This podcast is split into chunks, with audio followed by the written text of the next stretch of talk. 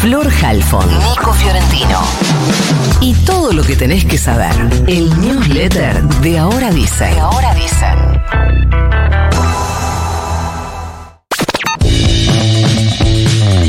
Van a tener tiempo de hacerse un mate, un café y todo el desayuno durante este newsletter, así que eh, tomen carrera, porque se cayó por completo la ley ómnibus y hoy es todo frustración, amenazas y detonación de puentes en el gobierno de Javier Milei. Ayer cuando recién iban por el artículo 7 de los más de 300 que tenían para aprobar en la votación en particular, la eh, Libertad Avanza decidió devolver todo el proyecto a comisiones. La razón, bueno, venía sufriendo una merma de votos, se le iban eh, cayendo varios incisos, sobre todo de las bases de delegación de eh, facultades, es decir, la, la, delegación de facultades la tuvo, ahora los incisos que te marcan qué podés hacer con esas facultades eh, delegadas se las iban volteando una a una, los propios eh, bloques de la oposición dialoguista se las iban volteando, entre ellos una buena parte del bloque radical y representante de algunas provincias, y todo llegó a su punto máximo en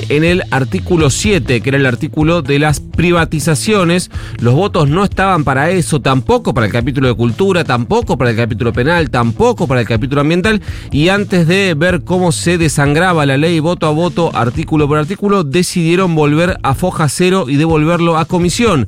Así que hoy, hoy la ley combi está como al principio. La sanción en general que había tenido en la Cámara de Diputados se cayó. La sanción en particular de algunos artículos que llegaron a tratar ayer también se cayó y todo tiene que arrancar de nuevo desde cero.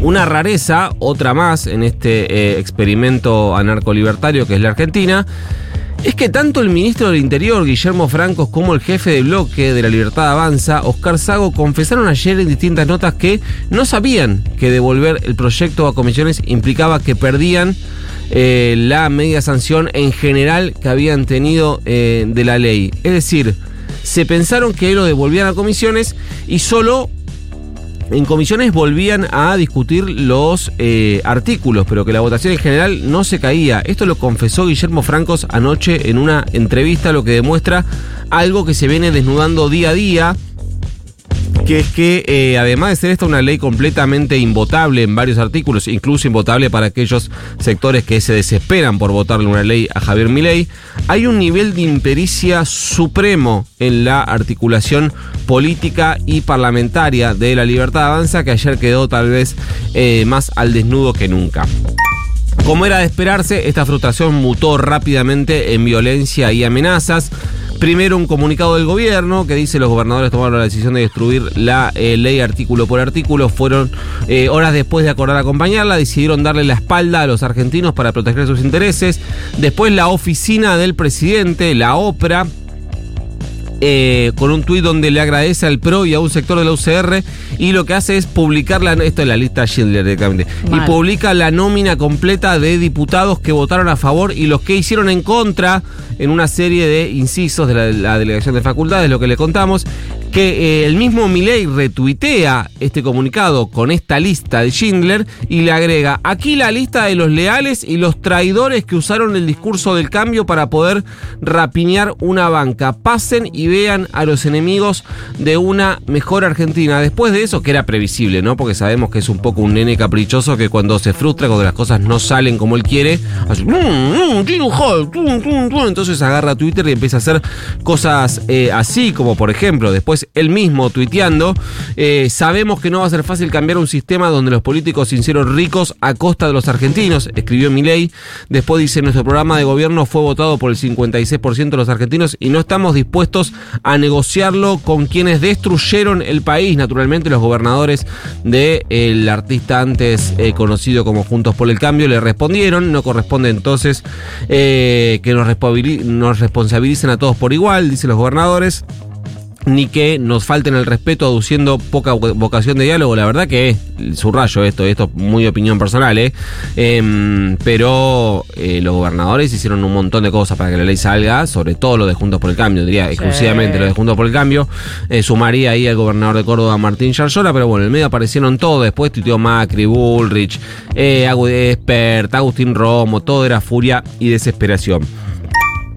Hay que decir que lo dijo durante toda la campaña con la claridad que ningún presidente tuvo hasta ahora eh, Milley cuando decía que eh, su objetivo era alinear su política exterior con el eje Estados Unidos-Israel y está cumpliendo. Ayer a, su llegada a Tel Aviv em, confirmó, se lo dijo a, eh, no me acuerdo el nombre, Israel Katz, ahí está, es el canciller israelí, le eh, dijo que el plan de su gobierno es mudar la embajada argentina de Tel Aviv a eh, Jerusalén. Hoy se lo va eh, ayer se reunió con su par israelí, con Isaac eh, Herzog, y ahí eh, también le dijo lo mismo. Hoy va a ser lo mismo con el hombre más poderoso de Israel, con el primer ministro Benjamín Netanyahu. ¿Y por qué es importante esto? Bueno, porque trasladar la embajada argentina a Jerusalén implica reconocer a esa ciudad santa como territorio israelí y de ningún otro estado. En este alineamiento, además, desde el gobierno dicen tener redactado el decreto para agregar al grupo eh, Hamas, al grupo armado palestino Hamas, a la lista de organizaciones terroristas, otra cosa que había anunciado en la campaña y que ahora presuntamente eh, ejecutará. Mientras tanto pasó por el muro de los lamentos y lloró, básicamente. Y por último, lógicamente esta decisión del gobierno argentino de torcer su histórica posición neutral entre Israel y Palestina va a traer consecuencias, así lo aclaró el mismísimo Hamas en un comunicado. Eh, dijeron, leo, hablo comillas, condenamos la decisión del presidente argentino Javier Milei de trasladar la embajada de su país a Jerusalén ocupada y, eh, evaluamos este paso como una violación de las resoluciones de la ONU. Recuerden que son creo que tres o cuatro países los que mudaron la embajada a... Sí, tres, creo que son eh, Nueva Guinea, Guatemala. Guatemala, Kosovo y Estados Unidos que todavía está en debate. Creo que Nueva Guinea también y ah, Estados Unidos que lo intentó hacer durante la gestión Trump. Digo para que tengan una idea de lo extremo que es esta eh, decisión.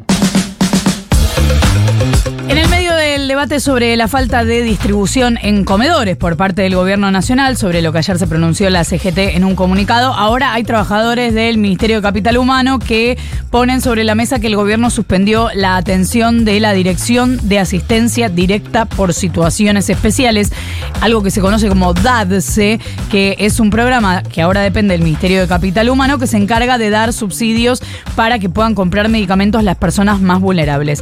¿Cuál es la versión que da el gobierno? Que se inició una investigación y se detectaron irregularidades en la selección de proveedores y entonces se decidió suspender el procedimiento. ¿Qué pasa en el camino? No lo sabemos.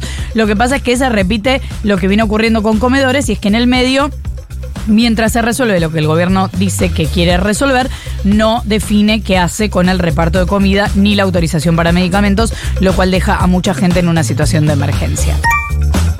El jefe de gobierno de la ciudad de Buenos Aires, Jorge Macri, dijo que está trabajando en un nuevo sistema de diagnóstico y de atención que priorice, no dijo cómo, en los hospitales públicos a los porteños. Y solamente a los porteños. Incluso analizan trasladar el costo de las consultas de los bonaerenses, que son en todo caso los segundos que más usan, eh, y trasladar ese costo no a los bonaerenses, sino al gobierno de la provincia de Buenos Aires. Esto surgió a partir de que se viralizó un video de la guardia del hospital Argerich llena de pacientes que llegaron desde la provincia de Buenos Aires, que estaban buscando atención médica entonces le contestó en un acto el gobernador Kisilov diciendo que es absurdo, que lo mismo podría hacer él cobrándoles el operativo Sol a los porteños, el operativo de seguridad en la costa durante el verano, y así sigue la discusión. Ayer por la tarde murió el expresidente de Chile, Sebastián Piñera, cuando cayó el helicóptero en el que viajaba en la comuna de Lago Ranco, en la región de Los Ríos, al sur del país. Los primeros reportes señalaban que el helicóptero despegó en medio de una jornada de lluvia, de neblina, todo eso estaba afectando la zona. Lo que contaba el diario La Tercera de Chile es que el helicóptero cayó en una zona de agua no muy lejos de la orilla que el expresidente no pudo desprenderse del cinturón para nadar y pedir ayuda y que eso sí lo lograron sus acompañantes, que era parte de su familia.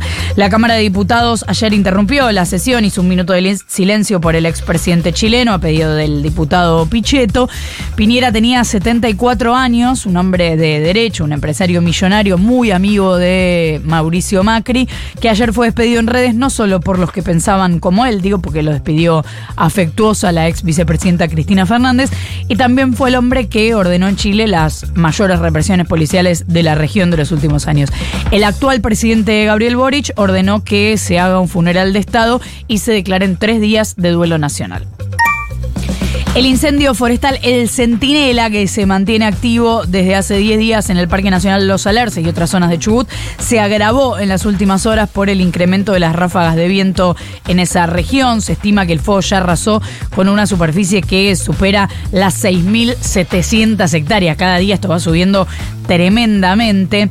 Mientras tanto se reforzaron los cortafuegos de las áreas críticas, pero el fuego sigue activo en todo su perímetro con comportamiento extremo. Y hablando de la emergencia en Chile, siguen activos los 165 incendios forestales en 10 regiones, entre ellas la costera Valparaíso. Al menos 132 muertos, la mayor tragedia desde el terremoto de 2010. Todavía hay cientos de desaparecidos. Mandamos el newsletter. Mande nomás. Y se va.